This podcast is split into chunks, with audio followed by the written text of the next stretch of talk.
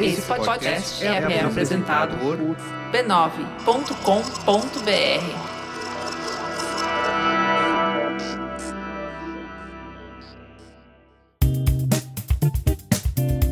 Olá, eu sou Fê Guedes, criadora de conteúdo, produtora e apresentadora do podcast Beleza Pra Quem? O podcast mais lindinho dessa internet.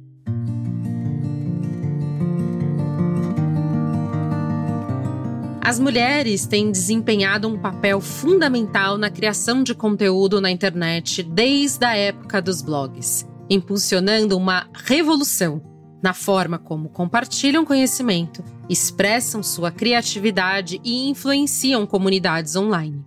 Nos últimos 15 anos, a evolução da criação de conteúdo de beleza tem sido notável, com uma transformação significativa em termos de tecnologia, de alcance e de impacto.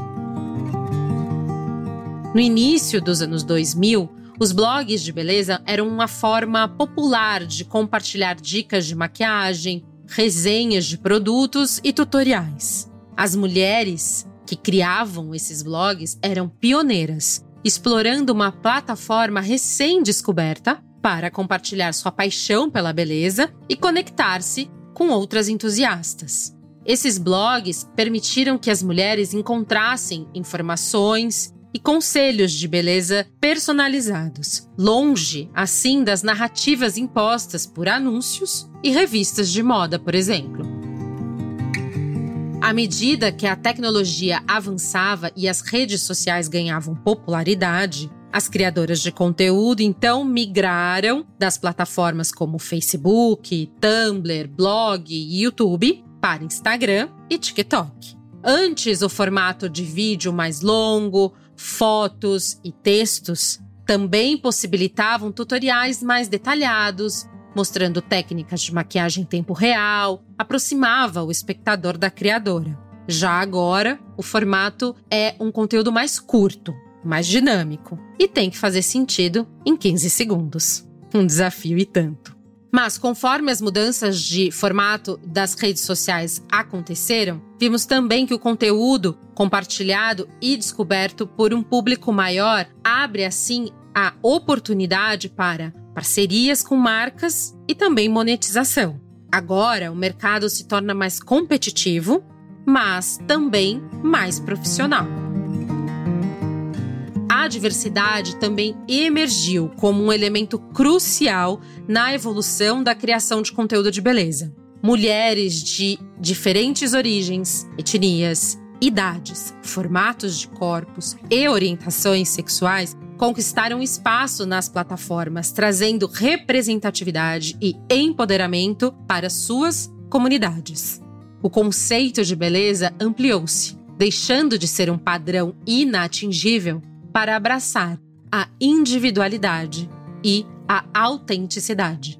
Nessa trajetória, muitas criadoras de conteúdo se tornaram verdadeiras influenciadoras, construindo comunidades engajadas e fiéis. Elas não apenas compartilhavam dicas de maquiagem, mas também discutiam questões de autoestima, autocuidado, saúde mental, carreiras, liberdade financeira, saúde íntima, prazer e muito mais. Com isso, proporcionaram um espaço acolhedor para mulheres compartilharem suas experiências e se apoiarem mutuamente. Além disso, a indústria da beleza se adaptou a essa nova realidade. As marcas perceberam o poder das criadoras de conteúdo e começaram a colaborar com elas para lançar produtos e coleções exclusivas, aumentando a influência das criadoras no mercado e também a audiência das marcas. Essas parcerias permitiram que as criadoras moldassem tendências e se tornassem líderes de opinião na indústria da beleza.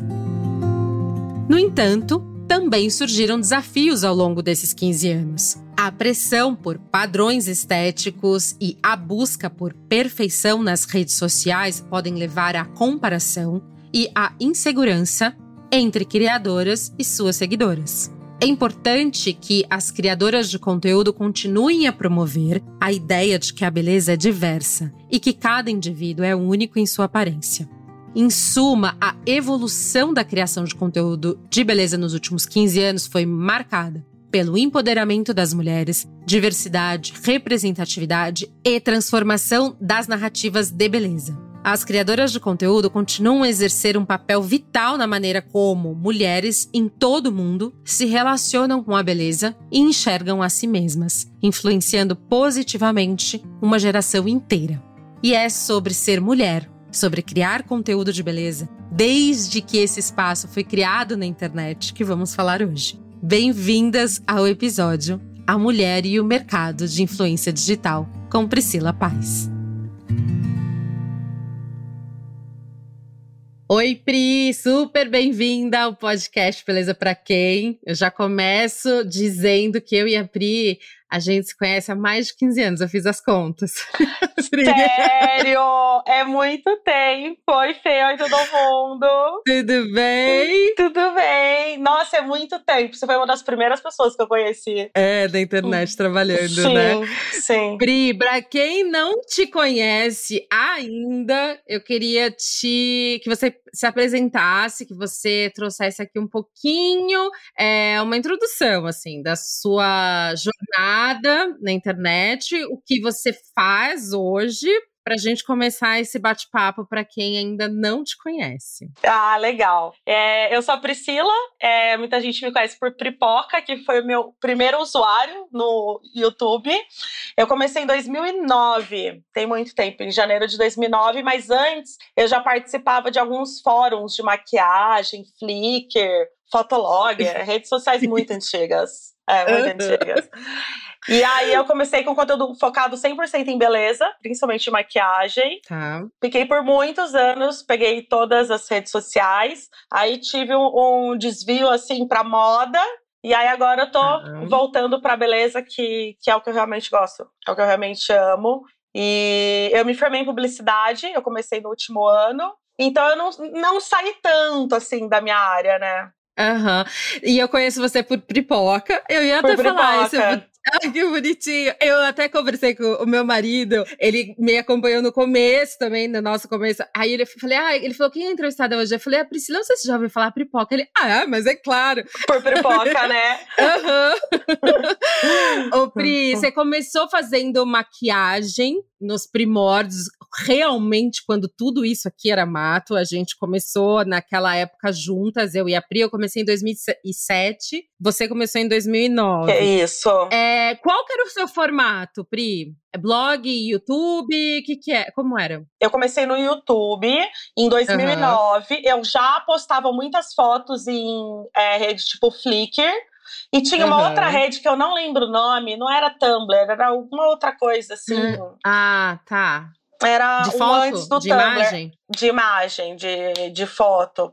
E aí eu, eu tinha poucas meninas no YouTube que faziam vídeos. Tinha, sei lá, seis meninas que faziam.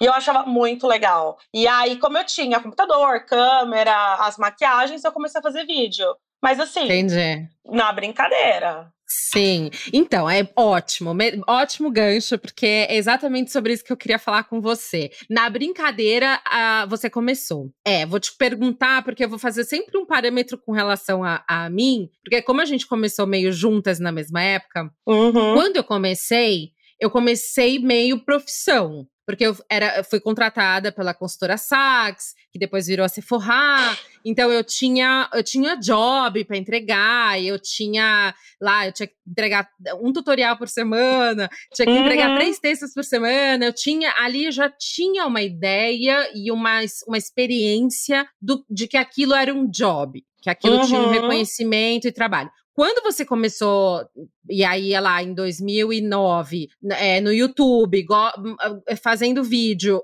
você entendia naquele momento que aquilo era uma possibilidade de um trabalho ou, ou não? Ah, sim e não. Eu estava no meu último ano de faculdade, eu cursei publicidade, né, propaganda e marketing, e eu queria trabalhar na área de mídia. Eu já quis, na verdade, Uhum. na época da faculdade eu quis trabalhar em todas as áreas, mas no final eu estava bem focada em mídia. Só que mídia, para mim, naquela época, era sites maiores que produziam conteúdo e Uhum. revista e televisão. E eu queria uhum. trabalhar em revista, queria produzir matéria. O YouTube, a maquiagem veio como um hobby. Tipo, eu descobri que eu uhum. gostava de maquiagem, comecei a produzir conteúdos, mas zero expectativa. Tanto que o blog, o Passando Blush, veio só em 2010. Ele veio um ano depois, porque eu queria continuar falando mais de beleza, mas em outro formato. Eu sempre preferi foto e escrita do que vídeo. Sempre. Então eu me adaptei. É, quando começou a era dos blogs, eu me adaptei assim muito bem, muito bem. Mas eu não imaginava que eu ia trabalhar com isso. Tanto que eu me formei e eu fui trabalhar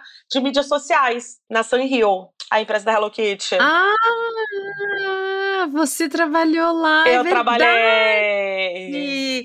Ah, me lembrei, é verdade. E eu consegui o emprego pelo Twitter, porque o blog tinha o layout da Hello Kitty. E aí eles viram que eu tinha me formado na área e eu não nem pensava em ganhar dinheiro. Tipo, eu ganhava tá. assim, produto. Eu ganhava produto que, que as empresas mandavam. E eu sim, achava o sim. máximo, para mim tava ótimo. Eu falei, nossa, é um hobby. E aí, sim. só que chegou uma hora que, como eu ia e voltava de São Paulo todo dia, eu sou de Campinas. Era muito hum. cansativo. Era muito cansativo. E aí eu passava, na verdade, mais tempo produzindo conteúdo pra internet do que focando no meu trabalho. Até uhum. que chegou uma hora que começaram a surgir umas propostas de publicidade pequenos anúncios, né? Então, assim, começaram empresas. Ai, ah, quanto você cobra para um banner no seu blog, ou no post, ou no vídeo? Eu falei, nossa, as pessoas querem me pagar para isso?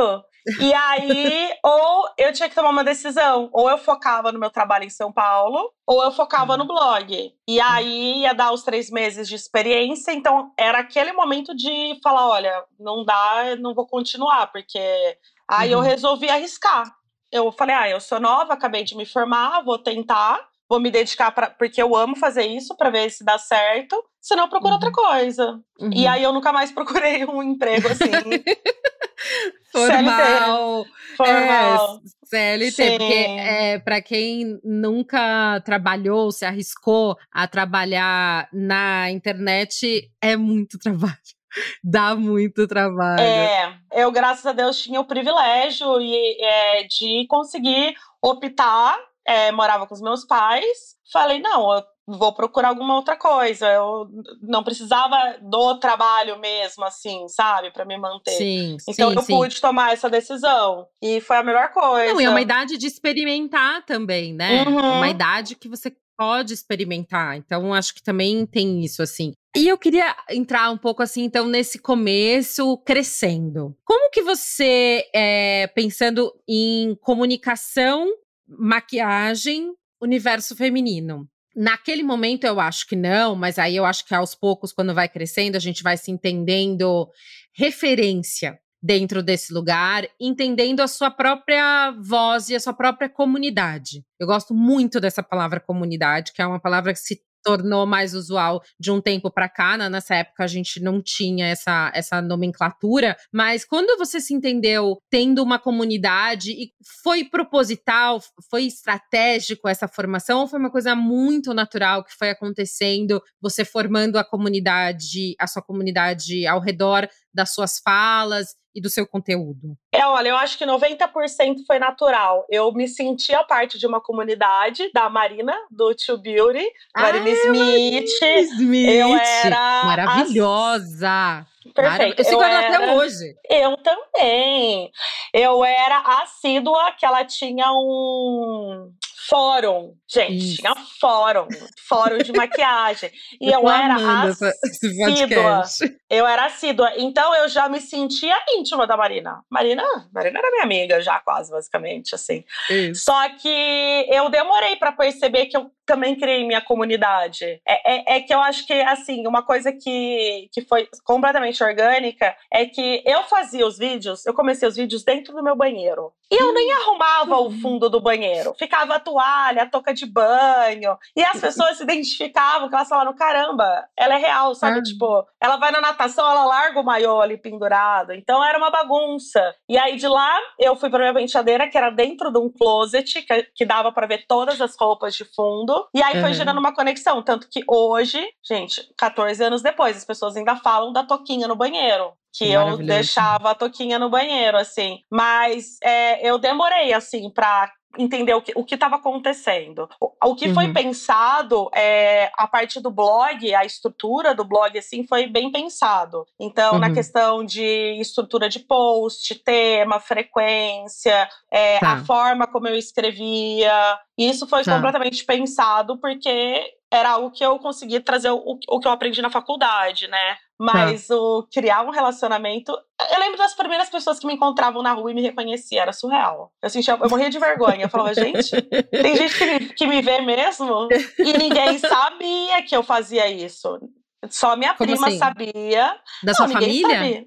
Não, ninguém sabia. Foram descobrir assim, quase um ano depois. Para.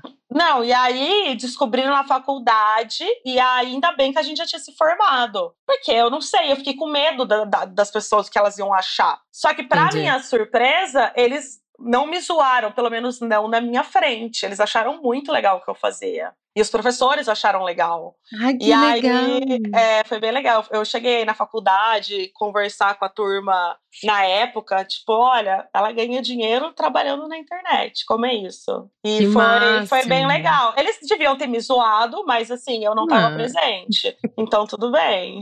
mas eu demorei muito para ver como eu trabalho. Muito. Demorei muito tempo. Entendi. Eu lembro do meu primeiro contrato. Do, de, de job, de, tra de trabalho. É, o meu primeiro contrato grande foi com a Seda. Foi um contrato anual. E foi aí que eu tive que abrir uma empresa. Porque aí eles eram um contrato, eles falaram, ah, então, a gente precisa né, de um CNPJ. Nota. Aí uhum. eu fiquei, ué, como assim? Como assim? Aí que eu fui atrás disso.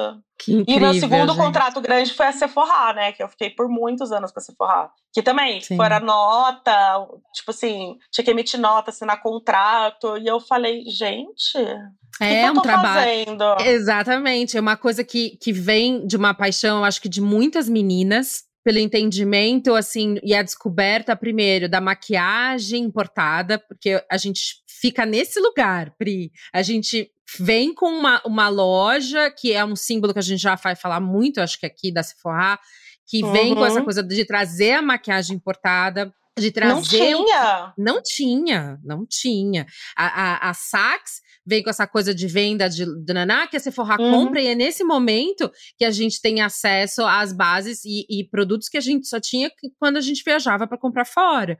E aí, é, essa, essa coisa de poder usar e brincar de se maquiar, de se transformar em quem você quiser, com uma câmera ligada alguém vendo do outro lado fotos uhum. ou vídeos e interagindo com aquela pessoa. Então, é um, é um brincar de boneca, é, né, de, de, de menina grande que vai tomando uma proporção que é, é, é, desafiador, assim. Aí eu quero entrar nesse lugar um pouco dessa imagem, como que é essa construção da sua imagem menina, uhum. pós-faculdade, no começo ali de uma vida adulta, é, do que é o seu feminino, do, do que é imagem, do que é autoestima, é, do entender do que é belo na internet, nesse, nessa construção de carreira. E aí eu faço um adendo aqui eu já dei uma de Jana Rosa e eu apaguei todos os meus vídeos no YouTube, por exemplo.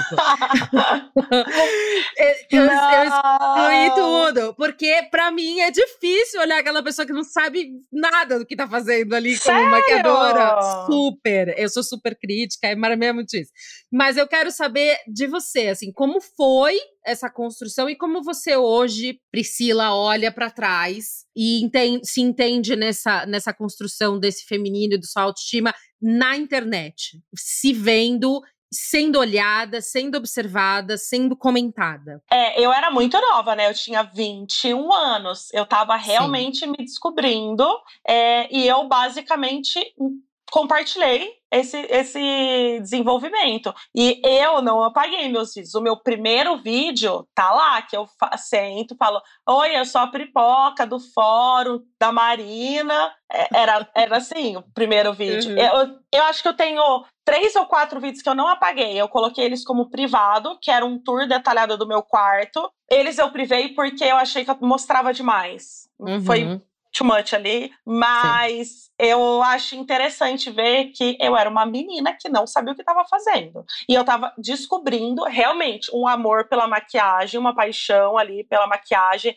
Eu, eu não sabia o que eu estava fazendo, eu não sabia nem me maquiar. Eu fui fazer curso, eu lembro que eu me formei aí em 2010 eu fiz Senac, eu fiz maquiagem no Senac, Pra... Uhum.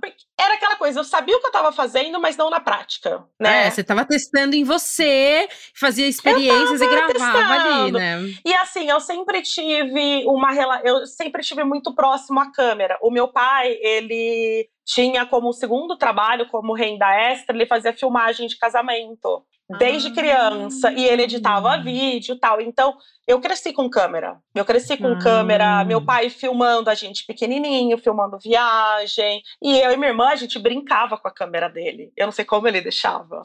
A gente só não editava, porque aí, coitada, ele ia perder até o computador. Então eu cresci, eu cresci com isso. Eu cresci com, com aquelas câmeras grandes, eu digo, de casamento. Sim, sim. Uhum. Então eu já, já tava ali íntima de câmera. Para mim não era um problema. E eu acho tá. que a, a Leonina, ela quer, né? Ela quer se exibir ela quer mostrar, ela quer que as pessoas vejam, né? Sim. Eu não, não, não tinha Adoro. tanta vergonha, assim, mas eu amo ver minhas coisas antigas porque eu vejo que eu mudei muito, eu amadureci uhum. muito. E uhum. é, é interessante que eu olho e falo assim, gente, essa menina não sabia o que ela estava fazendo, mas ela estava fazendo certo. Não certo, uhum. mas assim, mas estava dando certo. Eu acho isso muito interessante. É, porque na verdade é um momento tão natural da descoberta da, da maquiagem, a descoberta da, da, da, beleza e da experiência, que a minha sensação, porque eu, eu, eu fico no. Eu tive esse momento blogueira de, né, de criar conteúdo, mas eu sempre fui a maquiadora contratada uhum. para fazer e tal. Então eu nunca fiquei nesse lugar muito, ah, vamos, vamos brincar aqui. E eu acho que eu perdi um pouco até a oportunidade de ser mais solta. E eu sempre uhum. era a coisa que tinha que ditar as regras, eu que sabia o que podia, o que não podia. E, Exatamente. Enfim, a tia chata. Não, você carregava uma responsabilidade. E eu estava falando por marcas, eu nunca né, falando por mim e tal. É verdade verdade. Então eu ficava mais, mais nesse lugar. Mas eu achava muito legal e muito interessante consumindo o conteúdo de vocês. Nessa coisa, e aonde que pegava era exatamente isso, era na touca, porque todo mundo é, é isso, assim, tá todo mundo no banheiro tentando se mistura, misturar a cor e não dá certo, e a base que errou, e o corretivo ficou errado, a cor, e que a textura não deu. É. É essa, essa é a, é a mágica, eu acho, assim, da, da história. Sim. Você acha que hoje, comparando a, antes, né, quando a gente começou, assim, é, a gente perdeu essa naturalidade? Acho que 100%. Todo mundo. Eu acho que nem quem começa agora não começa natural. Por exemplo, tem um vídeo meu, eu amo esse vídeo, que é um vídeo que eu falo sobre produtos que eu odiei. Só eu não, eu não media minhas palavras. Eu não media. Porque assim, eu não pensava na marca. Ai, eu posso perder um contrato. Sim. Entendeu? Eu só esculachava o produto. E isso era engraçado. Ou às vezes eu testava na mesma hora e, tipo, tava ruim. E eu falava, gente, tá uma bosta isso. e eu não. Eu acho que a gente tinha muito essa liberdade. Eu acho, porque. É eu não queria, tipo, eu não, nem pensava em Você estava falando antes que você tinha essa responsabilidade de maquiadora, e eu queria, o meu sonho era ser a maquiadora que ia dar a aula lá no evento. Era o contrário, eu não queria ser a blogueira. Eu falava, nossa, as meninas, essas maquiadoras, nossa, um dia eu quero muito dar aula de maquiagem, fazer workshop. Só que, imagina, eu falava, né, eu tinha o meu lado espontâneo ali. Não, e eu acho que é essa. E a, a coisa legal, e eu durante muito tempo trabalhei, a gente trabalhou juntos, né? Fazia encontrinhos, chamava as blogueiras, tinha os uh -huh. encontrinhos marcas que faziam e tal, nas lojas, para os produtos para as blogueiras, para elas fazerem os reviews nos, nos blogs. Então a gente E chamava... eu queria ser a maquiadora, eu não queria ser a blogueira. Entendi. Você viu? Completamente ao contrário. Eu, eu é. amava aquele espaço da maquiadora, mas eu, eu acho que eu perdia o espaço uhum. na internet dessa coisa da naturalidade e da espontaneidade, assim. E aí, na construção, eu me recordo uma vez, eu tava num vídeo é, fazendo, e eu lembro de ter recebido, tipo, um comentário de um hater, assim, lá, lá na época que eu tava fazendo, é, sei lá, nem lembro a, a, data, assim, mas é muito no começo. E uhum. eu lembro que foi meu primeiro hater, assim. E eu falava, gente do céu, por que, que essa pessoa veio até aqui a me achar para me xingar ou fazer qualquer uhum. coisa nesse sentido? E aí eu fui entendendo essa relação com a internet e eu achava já naquela época já achava bem invasivo. Eu já achava é. bem complicado, assim, sabe? Essa relação. Sei. Eu, eu sempre tive hater. Sempre. Desde os meus primeiros vídeos, sempre tive aquelas pessoas que criticavam e falavam mal. E era uhum. muito mais pesado que hoje em dia. Era, era. muito pesado. Era, é, era algo assim que eu aprendi a não me, não me deixar abalar tanto porque não tem como uhum. você falar que você não se abala, né? Se pega ali num diazinho claro. ruim. E eu acho que antes eu tinha mais hate do que hoje em dia.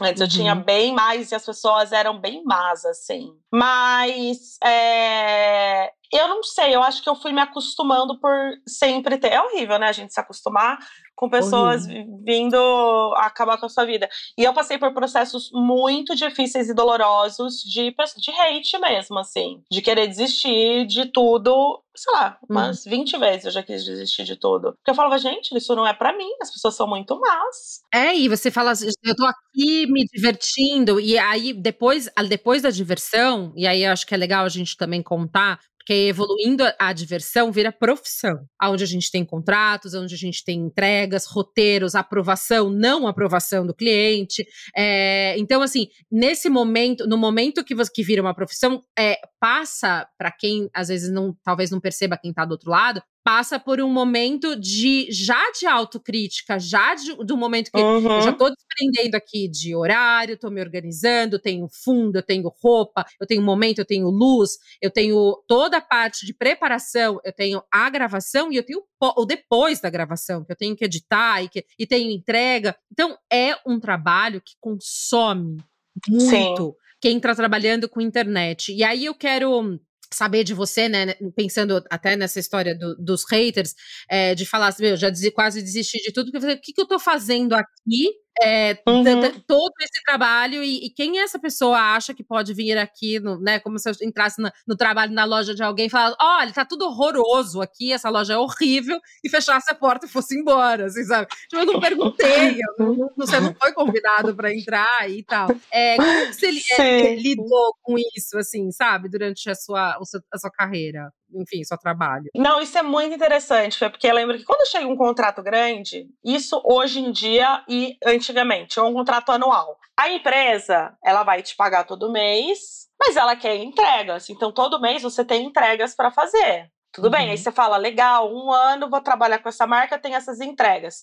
Só que você não pode fazer só as entregas. Você tem que fazer o uhum. conteúdo orgânico, porque a empresa te contratou pelo que você posta. Aí você ela quer que você continue postando o que você já faz e mais as entregas dela. E uhum. aí, eu tive uma época que é, era muito difícil, que o, o, meu blog cresceu muito e eu tinha muita entrega de cliente e ao mesmo tempo entrega que a gente chama de orgânica, né? Pra não ficar uhum. só publicidade.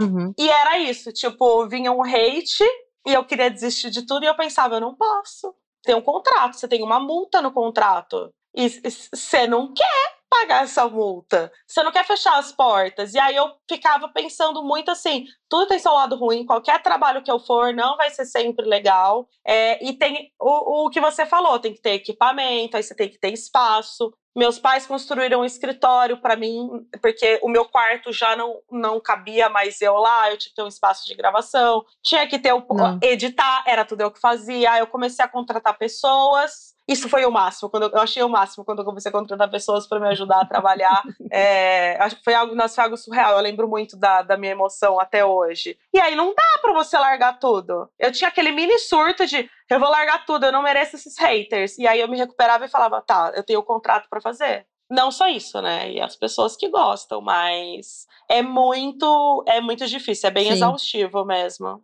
É bem cansativo. E na época de blog, eu lembro que eu trabalhei. Acho que foi a época que eu mais trabalhei na vida. Eu, tipo, descia pro uhum. meu escritório e eu ficava lá 13, 14 horas no escritório ali. E eu não via o tempo passar. Nossa! Eu amava. Eu lembro, é, eu postava de segunda a segunda, os sete dias da semana, três posts por dia. E aí eu mantinha uma média de 30 posts prontos caso eu tiver acontecesse alguma coisa ou fosse viajar, alguma coisa assim. Eu era de uma gaveta? máquina. 30 Gaveta. posts de gaveta? Tinha, eu tinha, tinha uma época que eu tinha. Aí eu e minhas amigas, as meninas, a Claudinha Stocco, a Karen Daquina, a gente meio que fazia uma competição para ver quem tinha mais post pronto. Ai, para. A gente era uma máquina. Era muito bom. Nossa, 30 posts de gaveta é muita coisa. tinha. Priscila. Porque eram- Eram 21 posts numa semana. Eram três por dia. Numa época, assim, de muito pico. É, É, eu me recordo. muito. Eu me recordo quando eu, eu tive uma época, um, um blog de casamento. Eu entrei no mercado de casamento como maquiadora e comecei a gerar Verdade! conteúdo pro mercado de casamento, a, a noiva de botas. E eu é, só cresci naquela época com esse blog quando, quando eu postava três vezes por dia. Eu trabalhava 24 horas para aquele blog, porque você só consegue crescer com um número muito grande e o algoritmo você fica postando novidade, novidade. A gente virou portal de novidades, na verdade, antes Virou. né, de, de- eu acho Virou. que depois da coisa da influenciadora, a gente passou por esse momento onde a gente era o portal que trazia a novidade da marca, a novidade do que estava acontecendo, o que, que tinha acontecido, o evento que aconteceu. A gente era a, o, o Uhum. veículo que trazia a novidade para esse mercado, né? Para o mercado, para o público no geral. E pro né? Google, você ti- quanto antes você postasse, quanto se você fosse uma das É. primeiras, melhor você era ranqueada. Então você tinha que ser uma máquina. Exatamente. Era muito legal. É. Eu me adaptei, eu me adaptei muito a esse formato. Mas aí vem o Instagram, né? E aí tira do lugar do blog, da URL própria, É. e vira a URL do, do Mark Zuckerberg. E a gente começa a trabalhar para uma ferramenta que a gente não tem domínio. Pra ele. Pra ele. Porque quando você trabalha pro Google, depois que você aprende como é o Google, é tudo igual. A regra é sempre a mesma. E aí, quando veio o Instagram, eu tive muita Sim. dificuldade. Eu acho que aí foi onde eu comecei a descer na minha montanha russa na, na vida profissional. Eu tive muita dificuldade. Porque, em vez. é, é, eu sou uma pessoa que analiso muito meu passado, né? Minha psicóloga fica maluca. Mas, por exemplo, hoje eu vejo uma coisa que eu fiz de, erra- de errado assim. é, de errado na carreira? Pode ser. É, eu tentava levar as pessoas do Instagram pro blog.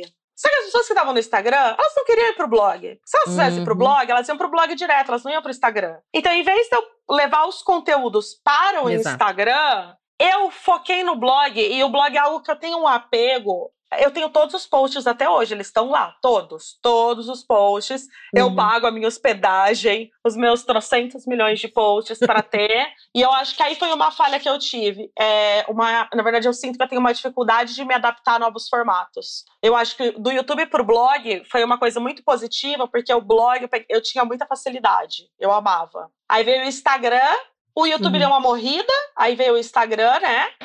Os blogs morreram.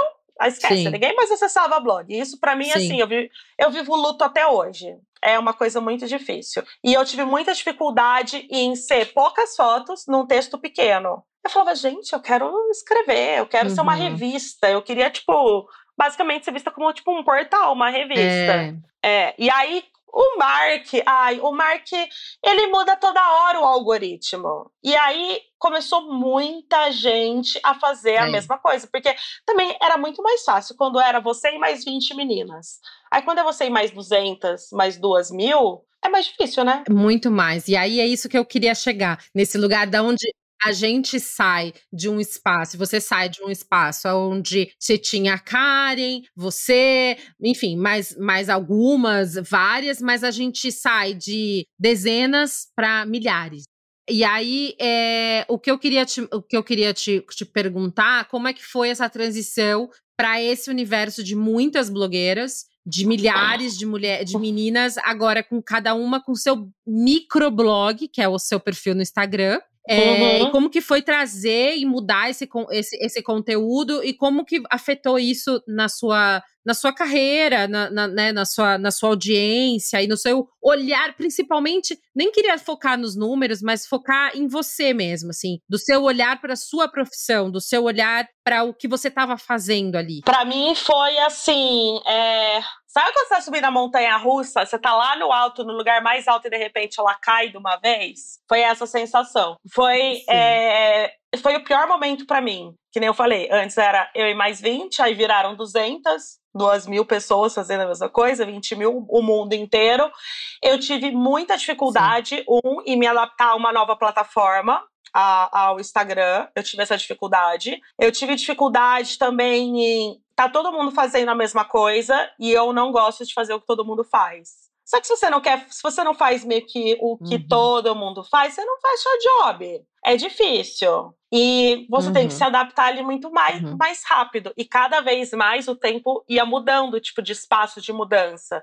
As coisas mudam muito rápido. E é muita uhum. gente surgindo é, com novas ideias, óbvio. E também é difícil porque aí você pensa, pô, eu já tô há tantos anos, seis anos fazendo a mesma coisa. É difícil você se reinventar quando você tá fazendo a mesma coisa. A gente não uhum. consegue ver de fora, né? Eu tenho muita dificuldade em ver a pipoca. Como eu posso te explicar? Eu sou a Priscila. A pipoca é a da internet. Uhum. Só que eu tenho dificuldade de ver a pipoca uhum. por fora e as outras pessoas têm mais facilidade, uhum. então elas conseguem ver o que pode mudar, o que pode fazer de diferente. Eu fiquei. Foi uma época que eu fiquei bem uhum. saturada de conteúdo de, de beleza. Assim, eu fiquei desanimada. Eu não tinha mais prazer em produzir conteúdo uhum. de beleza. Foi aí que eu resolvi focar em outros uhum. conteúdos. E aí eu fiz conteúdo de muita coisa. Eu fiz do it yourself, fiz coisa de artesanato, maquiagem em outro uhum. formato. E aí surgiu a moda. Eu fui gravar vídeo nas lojas. E aí foi um vídeo meu que viralizou, junto com a Ná, a Natasha, minha amiga.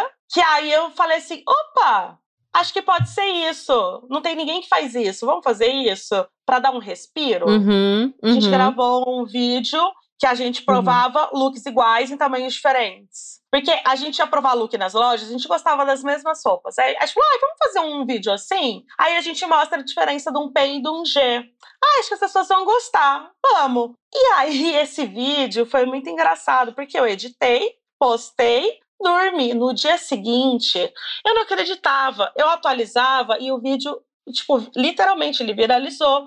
Eu lembro que a gente, tipo, falou assim, meu, o que, que a gente fez? A gente falou, cara, a, a gente pode fazer mais. Vamos fazer toda semana? Que viralizou. E aí foi um uhum. boom que a gente viveu é, num outro formato, que era um vídeo que ninguém fazia. E me deu um alívio, sabe? Ter um descanso. Isso da beleza, de ver muita gente fazendo a mesma coisa e me deu aquele ânimo de tipo, ai, vou entrar num universo novo, porque eu acho que eu já tava uns oito anos falando de beleza. E eu lembro quando eu fui, eu fui fazer uma mentoria, né, é, numa época que eu tava querendo sair do universo de maquiadora e queria trabalhar, sempre trabalhei com maquiagem e criação de conteúdo. E aí eu quis parar de ser maquiadora principalmente é, de atender o mercado de casamento, que era o meu mercado, e eu queria só trabalhar com conteúdo para outras marcas e para mim mesma. E eu fui fazer uma mentoria com o Paulo Cuenca.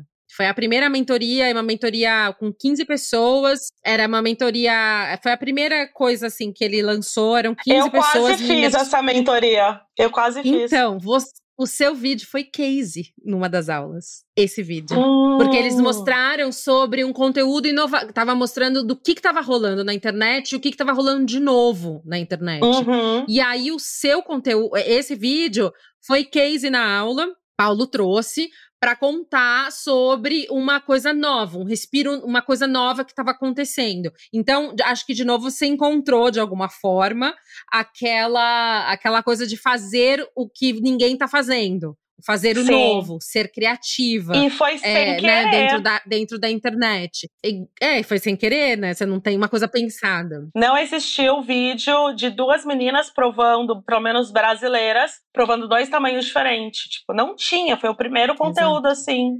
E foi sem querer. E aí a gente agarrou essa oportunidade. E vocês né? fazem até hoje esse conteúdo? Não, ele. Não é que ele acabou, mas assim, muitas coisas mudaram. Isso já tem uns quatro ou cinco anos, né? Eu acho que é o primeiro vídeo desse de looks iguais. Mas o que atrapalhou a gente foi. Uhum. Aí bombou, e muitas meninas começaram a fazer o mesmo conteúdo, o que é uma coisa super uhum. normal da internet. É uma coisa que me irrita. Desculpa, gente, mas me irrita, porque eu fico meio saturada. mas tudo bem. Tudo bem, né? Era assim. É, só que aí veio a pandemia. E aí a pandemia quebrou nossas pernas, né? Porque a gente não Hum. ia sair para provar roupa. Muita gente continuou, é, aproveitou, na verdade, a pandemia para fazer esse conteúdo para vender para as pessoas comprarem online. Uhum. Eu e a Ana, em conjunto, optamos por parar Hum. com o conteúdo na pandemia por questão de saúde. A gente conversou e falou: olha. Preferimos ficar em casa e não correr risco de pegar a Covid é, do que produzir o conteúdo. A gente realmente não se sentia segura e não achava. Não era prudente, não sei. A gente não se sentia bem. Tipo, não conseguia. A gente não conseguia fazer isso. Sim, claro, não era o momento, não era. E, É. não- e nem era o momento de se encontrar e o momento também de falar sobre aquilo, né? Assim, é, é, acho que também tem. É, eu, eu me sentia mal de, tipo, estar tá instigando um consumo desenfreado de roupa, sendo que a gente nem tinha para onde ir, a gente não estava saindo de casa, então muita coisa não fazia sentido na nossa cabeça, apesar da gente saber que poderia bombar muito e vender muito, mas a gente não se sentia confortável. Uhum. E o medo, o medo de você sair Sim. de casa e pegar a, a, a doença. É, a gente ficou quase dois anos sem fazer esse conteúdo, e dois anos na internet é uma eternidade, né? Dois anos acontece muita coisa na internet, assim. E aí a gente depois voltou com os vídeos e, obviamente, eles não tiveram a- o alcance que eles tinham há muito tempo, óbvio, é, é compreensível. Sim. E a gente manteve é, o conteúdo até nosso último contrato. E aí, o nosso último contrato, que Tá. aí é o que a gente falou, né? Quando a gente tem contrato, a gente tem que continuar produzindo conteúdo. Não tinha mais contrato, a gente Tá. meio que foi. É, o nosso, a nosso lado profissional foi para lados diferentes. É, sabe quando a gente pede o namorado e aí a gente vê que a gente amava muito ele? Meio que assim, eu perdi a maquiagem e eu fiquei, nossa, mas era disso que eu gostava. É, a gente precisa perder para dar valor, é bem isso. E o seu, o seu, agora o seu foco tá em relação a, de novo, voltar para beleza, mas tem um formato, um formato diferente. Você tem pensado é, sobre o conteúdo de beleza na internet? Como, como que tá esse seu olhar para para o conteúdo de Tenho. maquiagem hoje, hoje na internet? Como tá? É, é, é uma coisa que eu acho que tem, nossa, Fê, deve ter um ano e meio que eu tenho analisado, assim, muito. É, é ruim, né, você ser sozinha, assim, porque é eu, eu, eu mesma olha, analisando sozinha é, o, o mercado mesmo de influenciador de beleza. Tipo, já tem um ano e meio que eu tô, tipo. O que, que eu faço? Mas eu preciso de um formato novo. O que, que tá pegando? Agora é TikTok, tá? Mas como tá? Eu não posso ser o que eu fazia. E aí, é uma coisa que a gente nota. As Uhum. meninas que começaram a produzir conteúdo de beleza quando surgiu o Instagram, que eu bodiei, elas não produzem mais conteúdo de beleza hoje em dia. Uhum.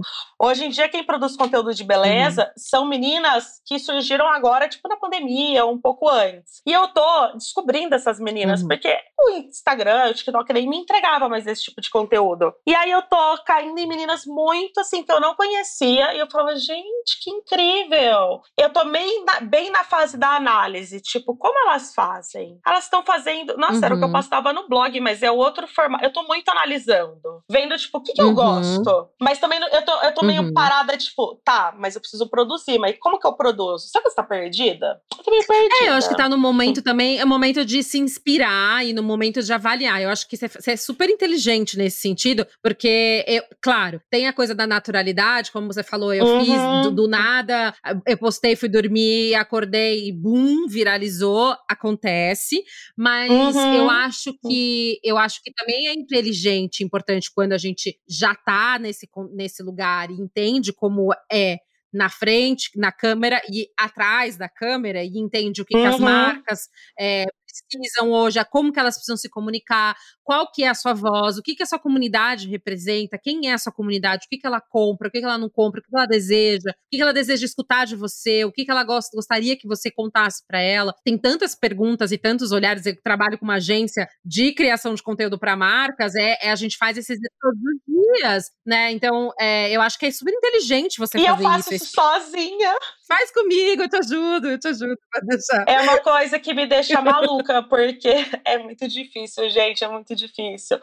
É, É, porque, por é exemplo, a, a minha comunidade mudou ao longo dos anos. Eu tenho a comunidade que começou comigo, e ainda é uma boa parcela que está até hoje. Eu tenho a comunidade que me acompanhava em beleza, hoje em dia não me acompanha mais. E eu tenho a comunidade que começou a me acompanhar uhum. em moda, que nem sabe o que eu já fiz no passado e que alguns continuam uhum. e outros foram embora porque foram procurar pessoas que produzem conteúdo que eu não produzo mais. E aí eu tô meio que é, é perdida, mas é engraçado que é, de vez em quando é, o TikTok entrega muito bem alguns vídeos, né? Eu ainda tô super entendendo a plataforma do TikTok, eu acho que eu tô uhum. meio velha para isso, mas eu vou conseguir. E aí vem uns comentários tipo: Meu Deus, você é a menina da Toca no Banheiro, nossa, eu te assistia quando eu era criança. E aí eu, caramba, então as, as minhas seguidoras estão aqui. É, eu acho que é legal você trazer isso, porque aí eu acho que a gente atualiza, a gente começa lá atrás no blog e no, né, nessas plataformas e vem parar aqui no TikTok é, na construção do que é um conteúdo de beleza, porque é interessante pensar que a Pipoca Priscila ela representa mulheres que ditam e contam pra gente o que tem de novidade, o que é legal, como usar e como não usar. Então eu acho isso mega interessante porque também para quem está ouvindo a gente e que é consumidora de conteúdo de beleza, de entender que é uma mulher, uma menina normal, igual a uhum. quem está escutando a gente, é, pensando sua profissão e pensando o seu conteúdo com, com de forma muito é, inteligente e responsável. Mas aí pensando no TikTok, que é uma plataforma 100% vídeo. Uhum. Não tem uhum. texto, é vídeo e, e, cinco hashtags. É o que você tem para entregar. Sim. Você tem vai entregar zero texto. E aí eu acho muito interessante, porque eu sou mais velha que você. Mas eu tô lá no TikTok e o TikTok me uhum. pega em alguns momentos bem interessantes, principalmente no momento que eu quero distra distrair, porque para mim o TikTok ele é um lugar, uma plataforma de entretenimento, de como trazer esse conteúdo de forma mais leve entretenimento, sabe? É, e como transformar o que é maquiagem em entretenimento. Eu acho que, que isso talvez seja uma coisa legal, assim, de pensar, porque talvez Pri, aí eu não sei se você concorda, que a maquiagem, ela é um instrumento para as mulheres que as consomem, né? E para as mulheres que estão aqui pensando com a gente sobre o que é beleza. A maquiagem, ela é um, é um processo, é, né, eu já trabalhei muito processo de autoestima, um caminho de autoconhecimento, mas também é um processo de comunicação. É um lugar de fala e de contato uhum. com o mundo. Uhum. É como eu me expresso no mundo. Então, eu quero usar um batom preto, porque eu quero chocar. Uhum. Eu quero usar um batom nude, porque eu quero passar uma coisa de sensualidade. Enfim, é uma forma de comunicação. E eu acho que se perceber como comunicadora, você é uma comunicadora né, de maquiagem para outras mulheres se comunicarem. Uhum. Eu acho que se perceber nesse universo hoje, talvez seja um desafio muito grande. Assim, quem já começou lá atrás e tem que se transformar hoje de tantas formas, como eu acho que a gente vem se transformando. E aí o processo uhum. do vídeo, eu acho super interessante porque leva uma, um lugar de leveza e de entretenimento que não é a minha área. Eu sou cabeçuda, eu amo podcast. Eu gosto de ficar horas conversando sobre por que, que o blush existe. É, é, e eu quero fazer pesquisas e eu quero escrever sobre. Mas eu tô exercitando fazer isso em vídeo. E tá muito uhum. legal. Tá muito legal, as pessoas amam, sabe? Então uhum. eu acho que talvez seja esse processo, assim, de seu em vídeo, talvez seja uma coisa legal de a gente é, ver e perceber, assim. Eu acho que é, o recado, assim, talvez é, vamos ficar prestando atenção no que você vai consumir nos próximos, você vai, vai consumir não, Sim. vai produzir nos próximos meses pra gente ver o que, que você vai trazer de novidade, assim, sabe? É, eu, é muito difícil mesmo a gente estar tá há muito tempo e inovar no conteúdo conteúdo, se adaptar, né? Imagina, você fazendo sempre ali naquela rotina e de repente muda tudo, aí você tem que mudar tudo. Eu tenho um pouco de dificuldade com é, mudanças é, me dá uma uhum. agonia o TikTok ser vídeo rápido. Porque eu gosto de escrever uhum. textos e fotos e tirar fotos tal. Uhum. É, então, eu tenho consumido muito conteúdo de TikTok e Instagram, vídeo, assim, para entender mesmo, uhum. assim, como que as pessoas fazem hoje, o que eu faria, o que eu não faria. Mas me dá uma agonia porque eu assisto e aí eu fico assim, cara, mas ela não falou isso, isso e isso. É que não dá tempo, não dá para você falar tudo. Isso me dá um pouco de. O conteúdo é mais raso. Não. Tem que ser um conteúdo raso. E aí eu fico meio é. tipo, nossa, não é. dá para se aprofundar. E eu vim do YouTube que de 30 minutos, 40 minutos de vídeo. Não é dois minutos. E aí eu é. fico, como que eu vou falar isso em 20 é. minutos? É, eu confesso que eu tô meio perdida e eu tô assim. Também é, eu não tava consumindo o mercado de beleza. E aí, agora que eu tô voltando a consumir, cara, é muita marca. É muito lançamento, é muita coisa nova. E aí eu tô comprando tudo adoidado e tô tipo, meu Deus, é muita coisa. Falei, gente, Quanto tempo eu vivi? Eu parei? Não, eu acho que eu acho que assim, é o terceiro, eu acho que ainda continua, não sei se, mas é o, é o terceiro mercado. É um dos maiores mercados do mundo. É, do mundo, assim, né? Então, é, e aí a gente tem uma a coisa da internet, do Brasil, que fica uma coisa enorme e vira consumo mundo, então a gente está consumindo vídeo em inglês, em espanhol, em português. Sim, assim, é, sim. é escalonou, ficou uma coisa muito grande. Então, assim, eu acho assim, isso é só para entender, esse isso, isso isso te gera ansiedade, isso te gera um desconforto, assim, trabalhar com internet com essa rapidez e essa resposta que tem que ser pronta Sim. o tempo todo, porque eu me pego muitas vezes me questionando e falando, por, ai meu Deus, olha, perdi, foi, uhum. não fiz, olha isso, ah, não sei o que já fez, e eu fico, e aí eu me vejo super ansiosa, super, é, mesmo com, porque eu tenho uma coisa de fomo, sabe, assim, ah, tá, e aí uhum. isso te gera uma ansiedade? Então, é a minha psicóloga ela fica maluca comigo, porque a internet me causou uma ansiedade, assim, ela quadruplicou a minha ansiedade em, em diferentes aspectos. Um que eu passo muito tempo no celular e no celular, no computador, uhum. principalmente no celular, e eu tenho muita dificuldade em entender que eu tô trabalhando. Eu ficar rodando o TikTok assistindo todo mundo, eu não tô me distraindo. Não é meu momento de lazer, é meu momento de trabalho. E eu tenho dificuldade em entender uhum. que é o momento de trabalho. Mas ao mesmo tempo, eu não posso, uhum. tipo, ai, não, fica, não fica no celular. Não, mas eu tenho que assistir as pessoas, né? Eu tenho essa dificuldade. E às vezes eu deito na cama, aí eu, ah, vou só olhar uns vídeos. Aí de repente eu tô ali. Aí eu falo, gente, eu tô trabalhando, não é descanso. E é, eu acho que o pior para mim, a ansiedade pior, é o do de me comparar com outras pessoas. Isso é o que me uhum. pega, uhum. assim, muito. E é, uma, é, um debate que eu tenho toda vez que a minha psicóloga, uhum. que eu falo para ela assim: eu sei como funcionam as redes sociais. Eu sei como é por trás. A gente mostra o que a gente quer e se a gente quiser criar uma historinha, a gente cria. O que você vê ali é algo uhum. maquiado, é uma parcela de uma realidade que a pessoa criou. Eu sei disso, eu faço isso. E uhum. mesmo assim, eu caio uhum. no golpe da rede social. Caiu. Mesmo assim, eu caio no golpe. E eu falo para ela que eu me sinto burra. Eu falo, eu sei como funciona a cabeça do Mark. E eu caio nessa armadilha. Eu falo para ela, como o nosso cérebro é tão burro assim? Eu fico inconformada. É sério, eu fico, eu fico brava. Porque a gente acredita no que a gente vê, Pri. A gente Mas acredita. A gente sabe como funciona. E Exato. a minha psicóloga psicóloga ela nem tem uma resposta. Porque eu falo, gente, mas a pessoa do cérebro é tão inteligente por umas coisas e assim, tão é. burro para outras. E isso é o que me revolta. É, por isso que eu acho que é tão complicado a relação a gente trabalhar com a beleza e a gente trabalhar com a internet e a gente consumir internet e se comparar o tempo inteiro a um, um lugar e um espaço que foi editado, que foi pensado, roteirizado, teve, teve antes, durante e depois, aprovação, Sim. refação, luz. Até quando é de mentira, é feito para parecer que é de mentira. Assim, então é, é tudo pensado para causa, causar. E a gente acredita, e a gente sente. Não, é. E assim, é engraçado. Algumas amigas minhas que não trabalham com internet, às vezes elas veem alguns conteúdos, e aí elas vêm perguntar como foi produzido, e elas, tipo.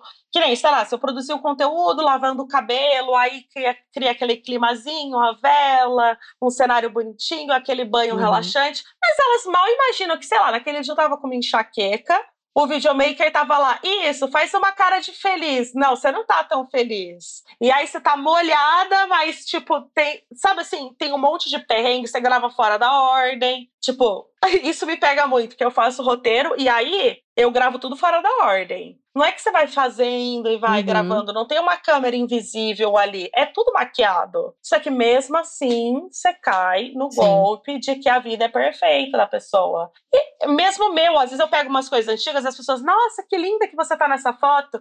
Aí eu pensando, nossa, chorei a noite inteira. A pessoa nem imagina, né?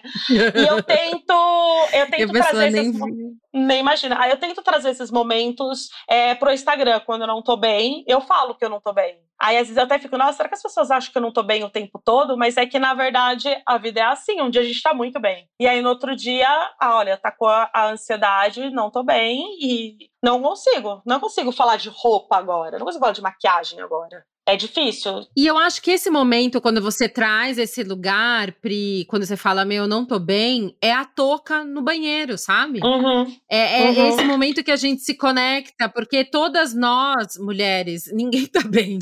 Sim. Entendeu? Tipo, meu, vamos tá combinar tá juntas de ir na bezedeira, sabe? Assim, aquela... tipo, é, ninguém tá ninguém bem, tá assim, bem. sabe? Então eu acho que nesses momentos você cria essa conexão. Óbvio que a gente não quer se conectar na dor, mas mas eu também tem que se conectar em outros momentos, mas eu acho que isso é super importante, valida o seu conteúdo, traz seu conteúdo sendo real, sabe, para pra, as mulheres que estão do outro lado. E eu acho isso super especial, assim, nesses momentos Sim. que você traz esse conteúdo real, né, de vida real, você sente essa conexão com as, com as, com as mulheres, assim, com Muito. As, sua comunidade? Muito. Muito, muito, muito, muito, muito. Hoje, inclusive, eu fiz um post. Uhum. Eu falei, gente, eu sumi dois dias no Instagram. É, e vocês já imaginam, não tô bem, atacou a minha ansiedade, não tô bem. E aí eu acabo me sentindo confortada porque eu vejo que pessoas também se sentem mal e falam, nossa, eu já também tô mal, ai, tenta fazer isso. E óbvio, as mensagens uhum. de apoio e carinho, mas me conforta saber que eu confortei alguma outra pessoa também. Porque, por exemplo, é, uhum. eu nunca escondi que eu tenho síndrome do pânico desde os 15 anos de idade. E é algo que eu sempre falei desde o começo do, do da minha internet. Eu sempre falei detalh detalhadamente sobre isso, abertamente. E é, quem assiste e não pega isso nem deve entender. Falar, gente, mas ela viajou sozinha para outro lado do mundo. Ela já viajou e ficou 15 dias fora. Ela pega o carro e dirige para outra cidade. Por que, que comigo também eu não consigo? Por que, que eu não consigo, só ela consegue? E eu acho importante mostrar que uhum. eu também tenho meus momentos difíceis, sabe? Tipo, quando eu comprei o apartamento, uhum. eu não uhum. conseguia mudar pro apartamento. Não conseguia. Eu falava, legal, comprei. E uhum. agora? Pode devolver, sabe? Tipo, não quero sair da casa dos meus pais. Eu falava pro meu pai, eu, na, hora, uhum. na época da obra, da reforma, eu falava, pai, eu não quero, tem como devolver? Aí ele falou, Priscila, não tem como você devolver. Falei, eu não posso parar a obra e deixar ali fechado e fingir que isso nunca existiu. Então eu acho que é muito importante trazer esse conforto. Eu não quero que as pessoas achem, tipo, nossa, ela superou tudo, ela é invencível, eu nunca vou conseguir ser como, como ela. Porque isso é uma coisa que me, tra que traz mal, tipo, é, é, a pessoa vai se sentir mal, eu vou me sentir mal pela pessoa se sentir mal. E eu não quero, eu quero que ela veja que não, tem dias também que eu ligo pra minha mãe e falo, mãe, vem me buscar, não tô bem. E eu acho que é importante, sabe? Eu acho que é, uhum. é muito importante. Isso é muito inspirador, Pri, isso é muito inspirador. E para mim faz bem para mim também, porque eu, tipo, eu me sinto útil. Assim, eu fico tipo, caramba, eu tô mal, mas eu confortei alguém, sabe? E a pessoa também me confortou de alguma Sim. forma. Eu acho que também tem essa coisa da internet, né? De que a, a, construção, como a construção da sua carreira e da sua identidade mesmo como mulher foi muito vista e dividida na internet, que eu acho que é natural também trazer esses momentos e as pessoas é, compartilharem e conversarem com você de forma mais íntima, sabe? Então vamos agora para o momento autocuidado.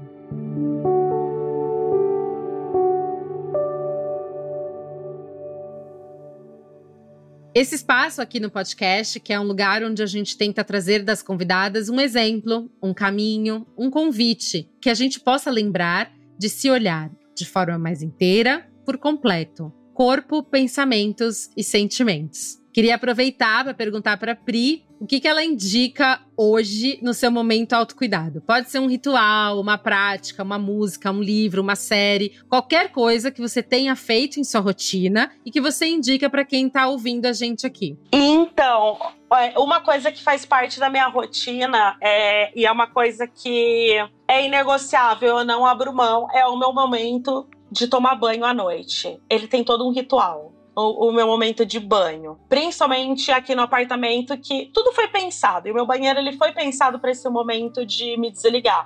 É, eu não levo celular pro banheiro. Tem gente que até para tomar banho leva celular, né? Eu tenho amigas que tomam banho mexendo no celular. Eu acho isso uma coisa muito louca. É, ah, eu sempre. Jura? Não sabia. Juro. É, não sei também como consegue, gente. É, não levo celular. Eu amo deixar meia luz no banho amo. Não, pode até ser tipo, a luz do quarto acesa já ilumina um pouco tal. E o meu momento do banho, assim, é eu me desligo, eu tento me desligar e focar, assim, 100% no que eu tô fazendo. No cheiro do sabonete, do shampoo, na textura, na água caindo. E é uma coisa que eu falo que é inegociável, porque assim, se eu sair à noite, cheguei, sei lá, três da manhã em casa, eu vou fazer tudo do mesmo jeito. Eu vou deixar o celular, vou tirar a maquiagem. Eu posso estar com sono, eu posso estar meio alcoolizada. É, é, eu não vou pular esse passo, assim. Até se eu tô viajando é, na casa dos meus pais, eu já aviso. Eu vou tomar banho. Aí é para ninguém me incomodar mesmo, sabe? E aí eu tomo aquele banho, assim, uhum. assim, bem focado nisso. E eu faço meu skincare tipo, meus cremes de rosto, que é para mim um momento também inegociável, são os meus cremes antes de dormir. E é uma coisa que é, uhum. me, me eu, eu, sinto que me conecta muito com a minha mãe, porque eu cresci esperando a minha mãe, tipo, tomar banho à noite, e eu ficava ela vendo ela passar creme no rosto. Uhum. E aí eu lembro que eu era pequenininha e eu não via a hora de crescer para passar creme no rosto. É uma coisa que eu amo, assim. E para mim é muito Ai, negociável. É, isso. eu amo, eu amo. E aí é uma coisa assim que eu não faço com pressa tocou o telefone, não vou atender, não vou ver mensagem. É uma, eu acho que é o único momento que eu desgrudo uhum. assim do celular e de tudo e foco realmente só ali no banho mesmo, em, em relaxar, sabe? Daquela desacelerada. Esse seu momento autocuidado foi o meu momento autocuidado, dicas algumas vezes. Essa semana no meu Instagram eu dei esse eu, eu fiz isso, eu tomei banho à luz de velas, eu ponho uhum. a vela. E aí é eu muito bom é muito maravilhoso, porque é um momento de mindfulness, é um momento de você ficar completamente presente, desligar o que tá aqui martelando e ficar nesse contato com você mesmo, nesse momento para mim também é extremamente e várias convidadas aqui já colocaram isso como momento autocuidado. É muito interessante, assim. É. O banho, acho que tem essa, esse lugar, assim, a água, a água é conexão, assim, sabe? É, e para mim tem que ser também num horário específico. É, eu gosto de fazer o momento do banho, do skincare e ir direto pra cama. Se eu tiver que fazer alguma outra coisa, uhum. não consigo. Aí eu vou ter que tomar outro banho. É tipo como um ritual pré-cama, uhum. assim. É, um relaxamento para entrar na cama no sono, né? Como é, se fosse como uma higiene durmo... do sono, assim. Isso, e aí como eu durmo tarde, geralmente é tarde.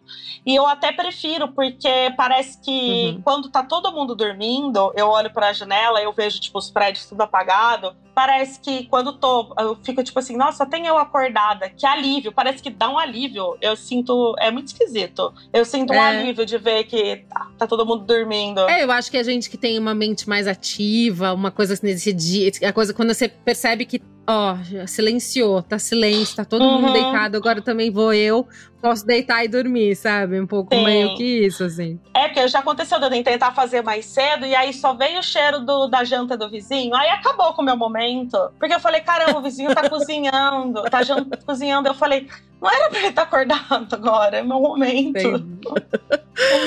Maravilhoso. Agora, o bloco mais esperado, o nosso momento necessário. Momento necessário. Sempre no final de cada episódio, a gente vai pedir para a convidada dividir dicas do que é bom, do que a gente gosta de usar, do que é novo no mercado, produtinhos que cuidam, nutrem e dão caminhos e possibilidades para criar a nossa imagem no mundo. Pri, todos os episódios eu pergunto para minhas entrevistadas qual que é a sua dica de beleza. E eu gostaria muito que você compartilhasse a sua com a gente. Tá, eu vou dar duas dicas. Uma é um combo de skincare que a minha pele é uma pele oleosa, uma pele mista, uma pele mista, uhum. acneica. Gente, eu tenho 36 anos, eu tenho acne até hoje. É, e ela é bem sensível, ela qualquer coisa ela se irrita, ela é meio chatinha assim. E um combo que assim eu uso há anos, uhum. que é um amorzinho, é o combo de retinol like, que é a versão vegana do retinol, com a niacinamida. O retinol, ele tem origem Legal. animal, né? E aí esse retinol like, eu não sei o nome dele, o nome dele é bem complexo é uma opção vegana. Eu já testei de várias marcas, uhum. mas assim, para mim ninguém bate a Simple Organic, que eles têm o retinol like e a niacinamida avulsa, né, os dois. E assim, questão de custo-benefício, textura, cheiro, preço, para mim assim, é, é o produto que eu acaba compra, acabo compra. Tá promoção? Compro, sabe assim? Jura pra mim é o legal. melhor. E tem na farmácia, dá para comprar. Tem, Droga Raia e Drogazil vende. E ele sempre tem promoção de 50%, sempre. Uhum. Segue, gente, alguma blogueira vai ter cupom de desconto em uhum. algum momento. Porque eu sempre compro na promoção. Eles fazem muita. E uhum. para mim, ninguém bate eles. Eu, eu, eu peguei ele na mão essa semana. Eu amo. Mas eu acabei levando de outra marca. Se eu soubesse a dica, eu já tinha comprado. Olha que raiva. Tá vendo? Eu amo. Melhor custo-benefício. e a embalagem é mó bonitinha de vidro. Eu adoro. Sim. É, eu falei que eu ia dar duas dicas, né? E aí, uma é essa duplinha. E Isso. aí, uma, nessa minha redescoberta de mundos de maquiagem, eu acho que uma marca de maquiagem pra ficar de olho, assim, cara, não tem como eu não ser fã de Bruna Tavares, entendeu? Tipo, não tem como. Ah, ela é maravilhosa. Ai, gente, primeiro que ela é minha amiga, né? Dá licença. Sim. E assim, não existe um produto que não seja bom, assim. Não existe. Não existe. É absurdo. Ela é muito incrível. Eu quero muito trazê-la para conversar. E assim, eu sou completamente alucinada pela jornada de carreira dela, assim, de tudo Sim. que ela fez no e transformou no universo de maquiagem. É muito incrível. Ela mudou o mercado de beleza nacional. É, assim, a gente tá muito à frente de muitos mercados. A marca dela tá muito à frente de tendência, de embalagem, de formulação, que muita marca gringa. Sim. É, numa, em algo que a gente encontra no Brasil inteiro, Sim. num preço ótimo e. Uhum. É, é, surreal mesmo. É surreal. É, todos os produtos são sempre incríveis. É. E, cara, ela fez uma coleção com a Disney, entendeu? Nossa, isso é surreal, né? Ela é maravilhosa. Ela é muito maravilhosa.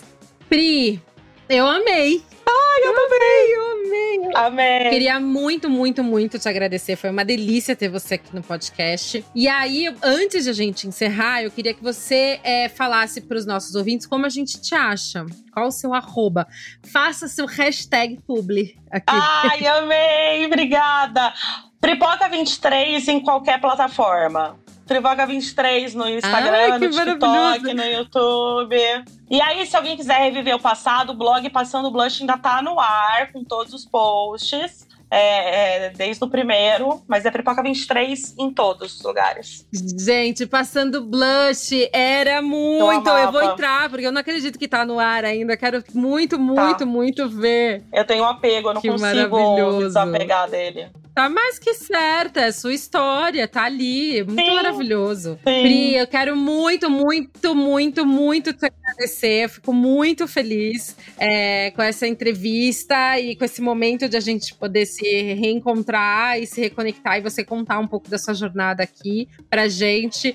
A Pri, eu vou marcar ela em todos os posts, na divulgação do podcast. Você pode encontrar ela também aqui na plataforma, nas plataformas, na descrição também tá o arroba dela, é só ler a descrição do podcast você consegue encontrar o perfil dela e começar a seguir. Obrigada, viu, Pri? Eu que te agradeço, obrigada, fiquei muito feliz. Eu amei nosso papo. Amei mesmo, obrigada, foi muito gostoso. É um assunto que eu amo falar. que bom.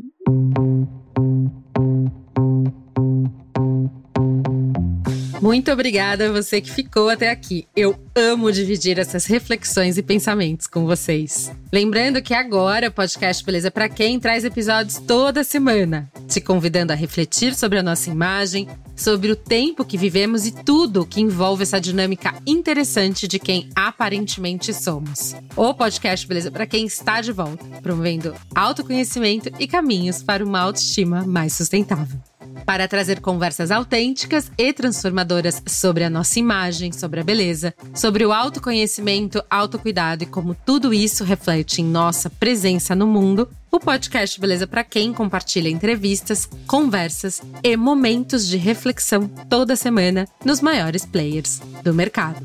Ah, e já posso te pedir um favor? Avalie nossos episódios em suas plataformas de áudio. É super importante que você deixe sua avaliação para que possamos estar aqui e cada dia, mais e mais, pessoas possam nos ouvir. E já sabe, se quiser falar comigo, pode me encontrar no meu Instagram pessoal. Tem muita coisa legal por lá, além do meu dia a dia e trabalho com a agência criando marca, criando imagens, construindo conteúdo e comunicando no mundo. Entra lá no arroba Feguedes. Segue a gente também no Instagram, arroba podcast Beleza Pra Quem, tudo juntinho. E TikTok também, arroba podcast Beleza Pra Quem. Já no Twitter, arroba Beleza Pra Quem. Vou amar ter a companhia de vocês. E parceiros, quer ver sua marca por aqui com a gente? Para contato comercial, só mandar um e-mail para belezapraquem@b9.com.br. E para quem tá aí do outro lado, segue a gente, me marca, fala comigo e me conta. A sua beleza é beleza para quem? A gente se vê por aí. Beijinhos.